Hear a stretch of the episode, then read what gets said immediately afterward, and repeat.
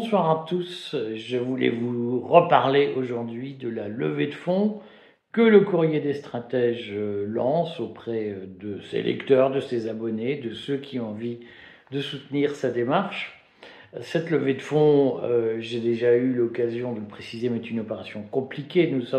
Nous, en sommes à notre troisième cabinet d'avocats sur le sujet, car la réglementation est complexe, lourde, surtout faite pour dissuader les petits comme nous de faire appel euh, aux, investisseurs et pour euh, réserver la possibilité de grandir et de se financer à quelques majors capables de se payer des, accompagnements d'avocats. Mais malgré ces complexités, malgré ces difficultés, nous tenons bon et nous ferons notre levée de fonds au mois d'octobre 2023. Alors ça débordera peut-être sur le mois de novembre. C'est une opération euh, lourde, je le sais, mais nous la faisons dans le respect scrupuleux des règles et ça prend du temps, croyez-moi. Mais c'est aussi l'occasion, cette levée de fonds, de vous expliquer euh, le projet industriel que nous avons en tête et c'est aussi l'occasion de repositionner quelque peu, le, réexpliquer, repréciser comment nous entendons produire de l'information au courrier des stratèges. Alors, d'abord, je voudrais dire que le projet que nous développons, que nous proposons, euh, pour euh, d'une certaine façon justifier cette levée de fonds, ce projet, euh, il est tourné vers la vidéo, mais il s'appuie sur l'expérience que nous retirons du courrier, que nous, nous voyons au jour le jour dans le courrier, et notamment à travers les commentaires de lecteurs ou les réactions de lecteurs, euh, les attentes de certains de ces lecteurs. Nous mesurons euh, qu'il existe dans l'opinion aujourd'hui, dans l'opinion dissidente, entre guillemets, qui est celle à qui nous nous adressons peut-être de façon privilégiée, il existe un certain nombre de questionnements ou de risques ou d'attentes et nous essayons d'adresser ces questionnements et ces attentes. Je, vous dis d'abord le, projet industriel que nous avons. Nous voudrions lever des fonds pour financer un journal télévisé, un journal vidéo euh, qui serait un rendez-vous régulier sur l'actualité, euh, qui serait un journal de qualité. Vous savez que nous avons délibérément un positionnement élitiste que je vais expliquer dans quelques, dans quelques minutes. Euh, mais nous voudrions que ce journal soit un rendez-vous régulier pour éclairer l'actualité autrement, que vous puissiez le retrouver sur les réseaux sociaux et que vous puissiez en faire votre beurre. Ce journal a vocation à être un peu professionnalisé. On n'est pas encore fixé sur les formats définitifs, puis on attend de voir comment il va prendre, mais l'idée est de vous apporter un autre regard sur l'actualité et euh, de vous donner des clés pour comprendre euh, le monde tel qu'il est aujourd'hui, tel qu'il évolue. Avec euh, la marque de fabrique du courrier qui est au fond de remettre à plat le narratif officiel et de vous proposer d'autres éléments de compréhension de ce qui se passe au-delà du narratif qui vous est servi par les médias subventionnés, par ce fameux cartel des médias subventionnés qui a des éléments de langage tout près, qui applique la théorie du nudge développée aux États-Unis euh, depuis euh, une trentaine d'années et, qui, euh, au fond, est là pour vous donner des coups de pouce. Hein, le nudge, c'est le coup de pouce pour agir de telle ou telle façon en tordant la réalité, en la manipulant et en vous poussant à faire un certain nombre de choses que vous n'avez pas forcément envie de faire. Donc nous, nous voudrions compléter le contenu du courrier écrit par un, journal télévisé qui serait euh, presque autonome d'une certaine façon euh, et, qui permettrait de décoder le monde autrement, hein, même si bien entendu nous chercherons des synergies entre ce que nous écrivons et ce que nous montrerons. Pour euh, réaliser cette opération, je considère qu'il faut 300 000 euros d'avance pour être sûr que les opérations sont de qualité, que l'information qui vous est servie est de qualité. Et donc ces 300 000 euros, nous avons besoin euh, de, les lever pour que nous puissions travailler dans de bonnes conditions. Vous savez que, je le répète, certains disent c'est du rabâchage, du radotage, mais il faut payer des gens à la fin du mois. et payer des charges, des, des, cotisations sociales. Et il faut payer du matériel, il faut stabiliser tout ça. Tout ça coûte de l'argent. Et euh, si vous voulez une information indépendante, il faut y mettre le prix. Et c'est pour ça que je voudrais vous dire deux choses en complément. Euh, je, voudrais faire une petite mini-série de capsules sur l'information et le traitement de l'information. J'en profite aujourd'hui pour dire deux choses sur ce traitement de l'information. Indépendance, élitisme entre guillemets. Indépendance, d'abord pour moi, il est fondamental que vous compreniez que lorsque l'information est gratuite, c'est vous le produit. Euh, quand c'est gratuit, c'est toi le produit. Et, en matière d'information, ça n'a jamais aussi bien euh, porté son nom. C'est-à-dire que, euh, pour être clair, lorsque si on veut faire de, la presse au jour le jour, si on veut d'une certaine façon en vivre, eh bien, il faut avoir des revenus. faire de la presse, ça prend du temps. Et pour avoir des revenus, eh bien donc il y a deux systèmes. Il y a le système que moi je propose, qui est celui du système de, de l'abonnement payant, hein, qui euh, suppose que le lecteur fasse un effort et acquiert, paye le prix de euh, l'information qu'il reçoit.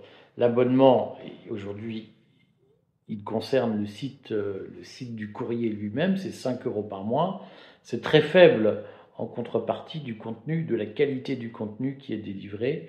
Euh, je, quand je vois que les échos, par exemple, prennent 218 euros, c'est-à-dire 20 euros euh, par mois, euh, je, me dis que nous avons des marges de progression. Certes, nous faisons moins d'articles que les échos, mais nous n'avons pas de subvention. Nous sommes des, des, nouveaux entrants sur le marché, si j'ose dire.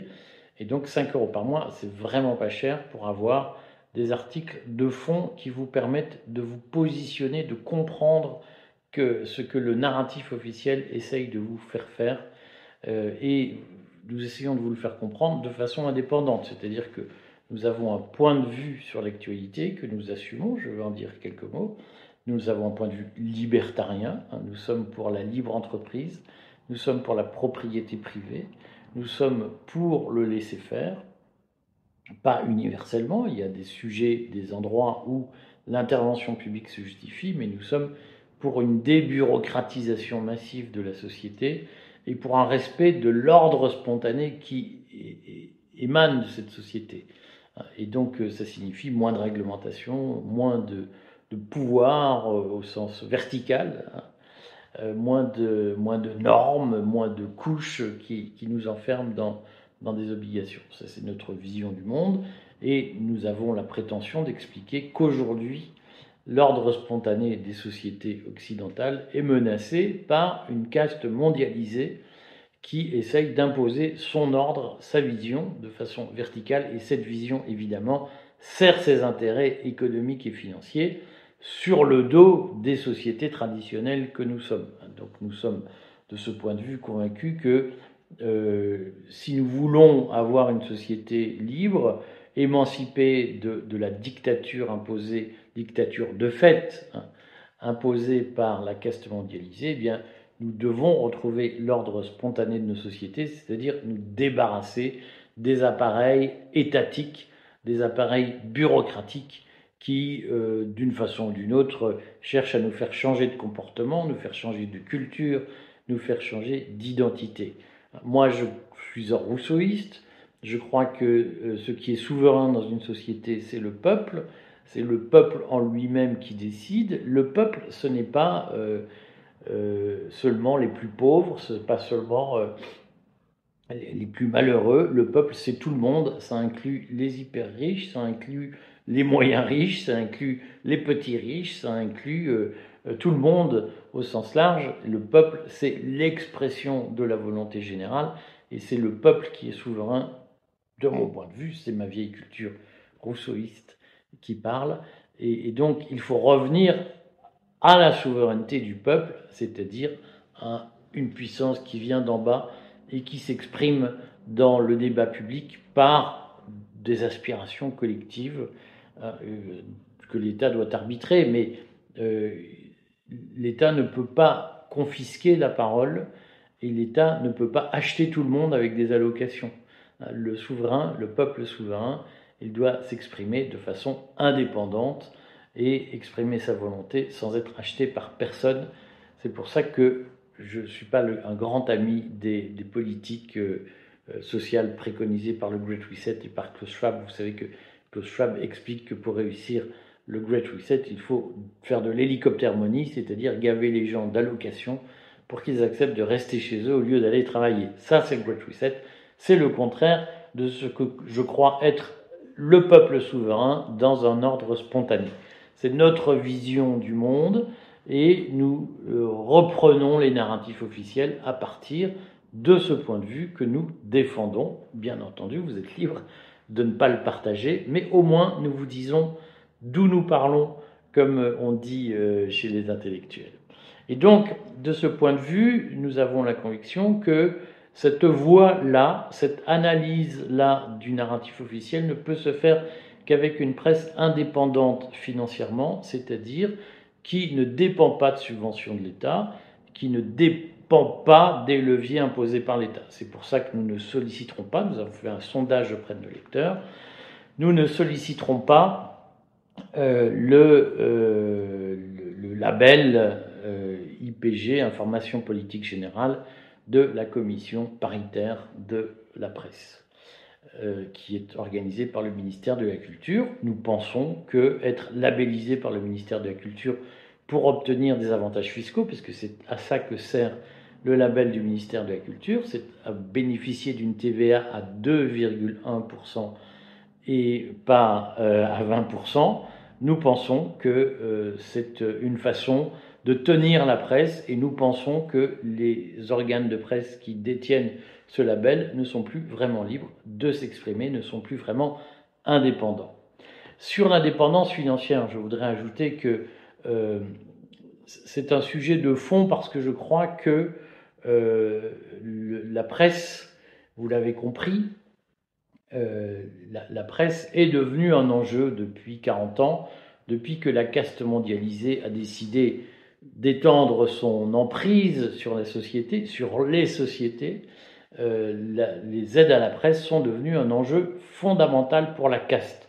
Contrôler l'expression publique, contrôler l'information est un enjeu.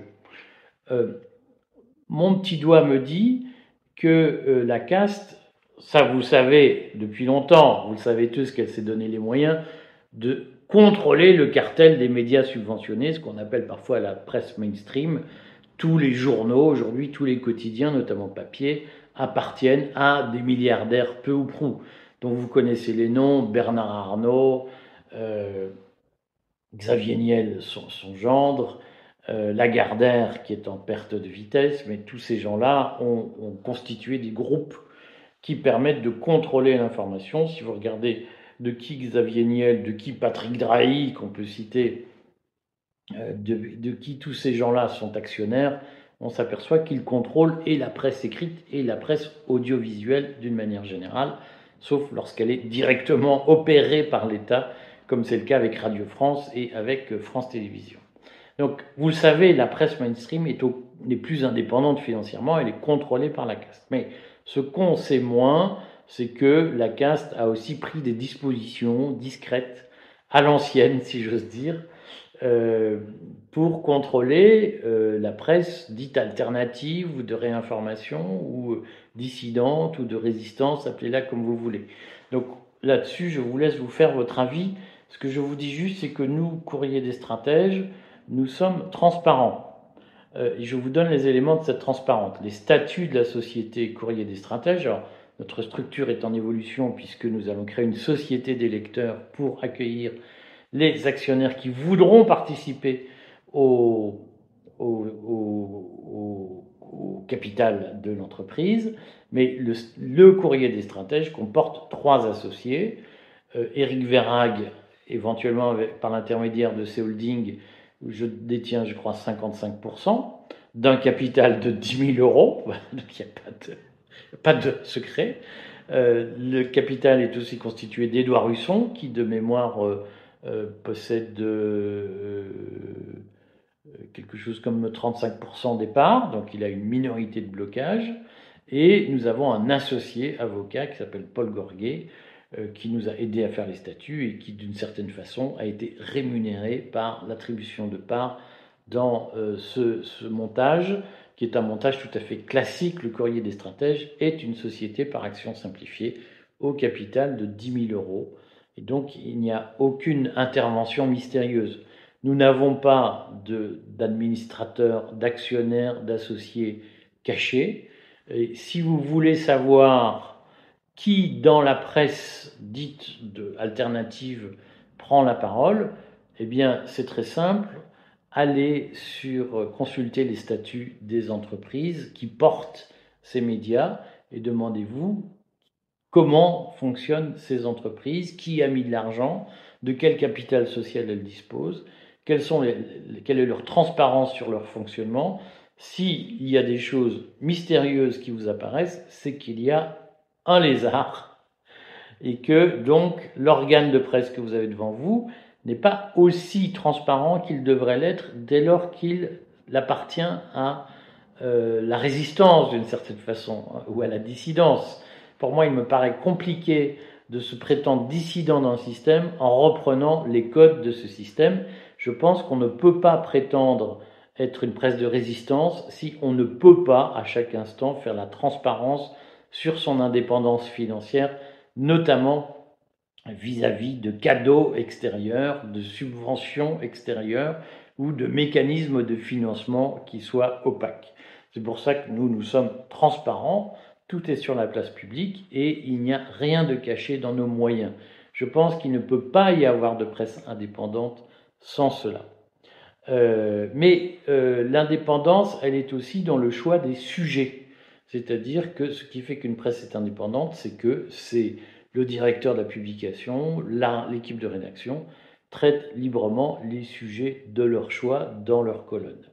Et sur ce point, je suis euh, euh, très attaché au fait que, de notre point de vue, les sujets à traiter, mais c'est notre interprétation, les sujets à traiter doivent être des sujets qui démasquent les artifices du nudge, les artifices du narratif officiel. C'est pour ça que je voulais évoquer un deuxième mot, c'est l'élitisme, car nous avons une conviction, c'est que le rôle de la presse, c'est d'éclairer le public. Et donc, d'une certaine façon, c'est un rôle ingrat parce que c'est un rôle exigeant que nous voulons jouer. Nous voulons forcer les lecteurs à réfléchir. Nous voulons leur dire, mais bien entendu, on peut faire de l'audience, si vous voulez, et c'est le problème, c'est lorsqu'on ne vit pas d'abonnement, lorsqu'on vit de publicité, lorsqu'on vit, euh, lorsqu'on produit de la presse gratuite, on vit de publicité. Lorsqu'on vit de publicité, on a besoin de faire de l'audience. Et lorsqu'on a besoin de faire de l'audience, on fait euh, du putaclic. C'est-à-dire qu'on fait des slogans faciles, on tire tout le monde vers le bas en faisant du slogan, euh, des, attaques faciles. Alors, on, se contente de dire aux gens ce qu'ils ont envie d'entendre et ce qu'ils ce paresseusement souhaitent euh, s'entendre répéter pour vivre sous, en pilotage automatique d'une certaine façon. Macron est un salaud, mais on ne peut rien faire.